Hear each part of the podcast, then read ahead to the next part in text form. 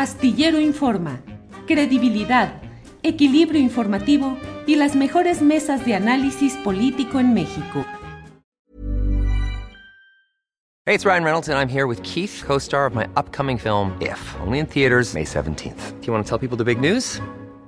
All right, I'll do it. Sign up now and you'll get unlimited for $15 a month in six months of Paramount Plus Essential Plan on us. Mintmobile.com slash switch. Upfront payment of $45 equivalent to $15 per month. Unlimited over 40 gigabytes per month. Face lower speeds. Videos at 480p. Active Mint customers by 531.24 get six months of Paramount Plus Essential Plan. Auto renews after six months. Offer ends May 31st, 2024. Separate Paramount Plus registration required. Terms and conditions apply if rated PG. Millions of people have lost weight with personalized plans from Noom. Like Evan, who can't stand salads and still lost 50 pounds. Salads generally for most people are the easy button, right? For me, that wasn't an option. I never really was a salad guy. That's just not who I am. But Noom worked for me. Get your personalized plan today at Noom.com. Real Noom user compensated to provide their story. In four weeks, the typical Noom user can expect to lose one to two pounds per week. Individual results may vary. El presidente de México en su conferencia mañanera de este día ha pronunciado una frase, un segmento que a mí me parece que es muy conveniente leerlo, releerlo, escucharlo, volverlo a escuchar, porque creo que tiene una de las claves de lo que se está viviendo en este momento eh, tan convulso, tan uh, polémico, tan polarizado, eh, cuando menos a nivel de las opiniones más metidas en los asuntos públicos, pero es conveniente que escuchemos en cuanto esté disponible el, el, video correspondiente de lo que dijo hoy el presidente de la República. Porque mire, eh, lo he dicho en otras ocasiones y ahora me parece pertinente recordarlo. Yo creo que uno de los uh, logros más importantes de la llegada de Andrés Manuel López Obrador al poder presidencial ha sido la recuperación de la esperanza social en las posibilidades de cambio por la vía pacífica y en específico por la vía electoral. He dicho en más de una ocasión que mmm, el propio sistema, incluso los beneficiarios históricos de ese sistema, deberían agradecer y sostener e impulsar el que haya un personaje como Andrés Manuel López Obrador, que encarne la esperanza colectiva de que se pueden superar todos los enormes vicios del pasado. Ese sistema que de haber continuado así habría llevado al país a una circunstancia que no me detengo en eh, definir que es, hubiera sido una situación catastrófica. Mire, sobre este tema, claro, con sus palabras y su enfoque, el presidente de la República ha dicho lo siguiente. Se imaginen, si no se hubiese dado el cambio en el 18, ya Pemex estaría en bancarrota. La Comisión Federal, lo mismo. Y un caos en el país. No soy adivino, pero tengo sensibilidad.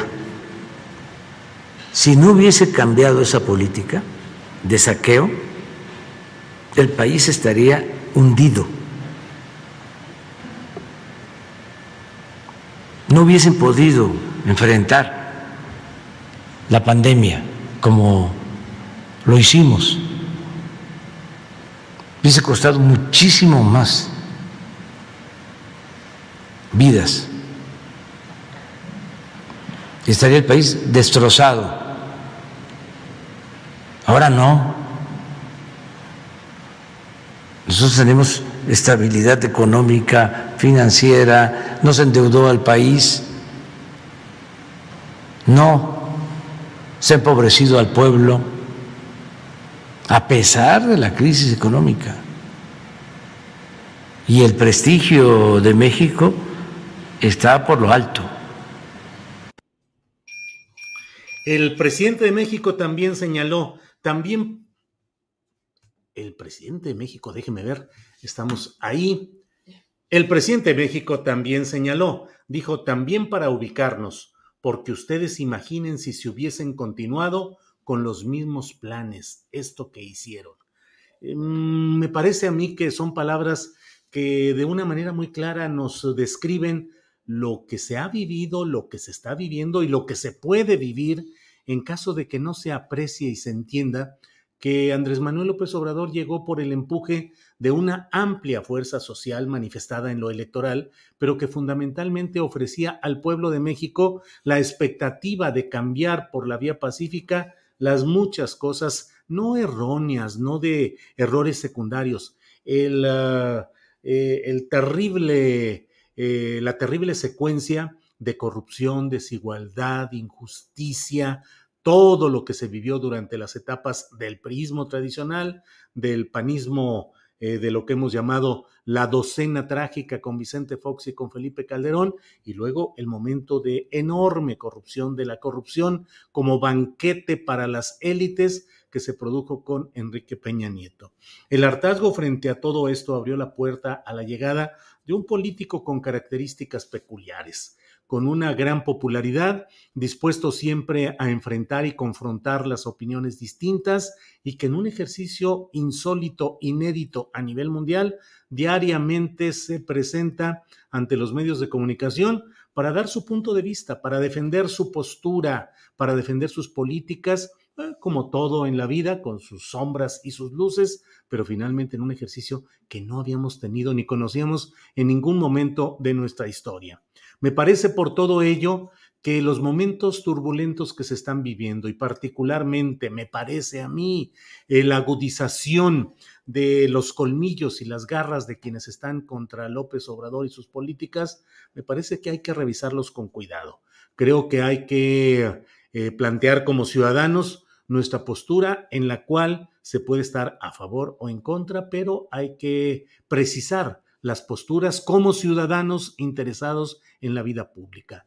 Al periodismo nos corresponde también el ejercicio crítico, el ejercicio de señalar, de mencionar y de advertir también los errores, las desviaciones que a juicio de quien los emite pudieran realizarse. Al público, a la ciudadanía le corresponde eh, evaluar si las posturas de quienes emitimos ese tipo de juicios son las posturas que sirven y favorecen a los intereses retraídos o contenidos por la llegada del obradorismo o si son eh, eh, advertencias, señalamientos y análisis válidos y valiosos para tratar de advertir errores, riesgos o peligros en este camino tan peculiar que se ha emprendido en México. Van tres años virtualmente, están por cumplirse ya dentro de una semana en cuestión de calendario, tres años de la llegada de Andrés Manuel López Obrador al poder y creo que eso eh, conlleva eh, el que revisemos parte de lo que dice aquí el presidente de la República.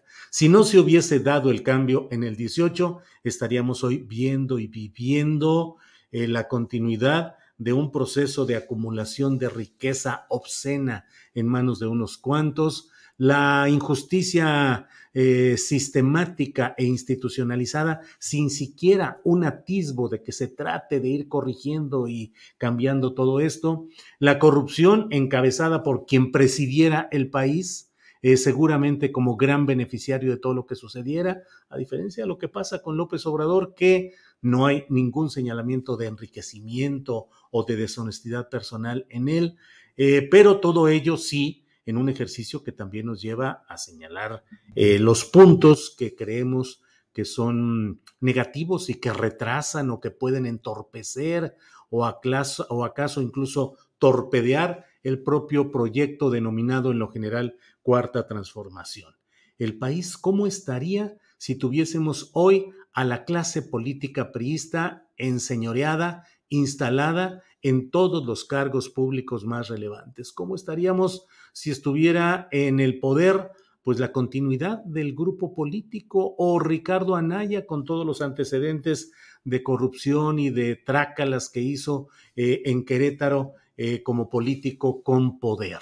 Lo que hay no es eh, perfecto ni remotamente, tiene muchos puntos oscuros, tiene muchos puntos debatibles, pero creo que a pesar de todo mantiene en los mexicanos la esperanza de que pueda seguirse adelante y que pueda eh, eh, mantenerse la expectativa de un cambio. Bueno, pues vamos a, a terminar ya con esta, con esta eh, con este comentario con el cual he querido iniciar nuestro programa de este día. Muchas gracias. Hi, this is Craig Robinson from Ways to Win, and support for this podcast comes from Invesco QQQ, the official ETF of the NCAA. The future isn't scary. Not realizing its potential, however, could be. Just like on the recruiting trail, I've seen potential come in many forms as a coach. Learn more at Invesco.com slash QQQ. Let's rethink possibility. Invesco Distributors, Inc. Hi, I'm Daniel, founder of Pretty Litter. Did you know cats tend to hide symptoms of sickness and pain? I learned this the hard way after losing my cat, Gingy. So I created Pretty Litter, a health monitoring litter that helps detect early signs of illness by changing colors, saving you money and potentially your cat's life. Pretty Litter is veterinarian developed, and it's the easiest way to keep tabs on your fur baby's health right at home. Go to prettylitter.com and use code ACAST for 20% off your first order and a free cat toy. Terms and conditions apply. See site for details. Para que te enteres del próximo noticiero, suscríbete y dale follow en Apple, Spotify, Amazon Music, Google o donde sea que escuches podcast. Te invitamos a visitar nuestra página julioastillero.com.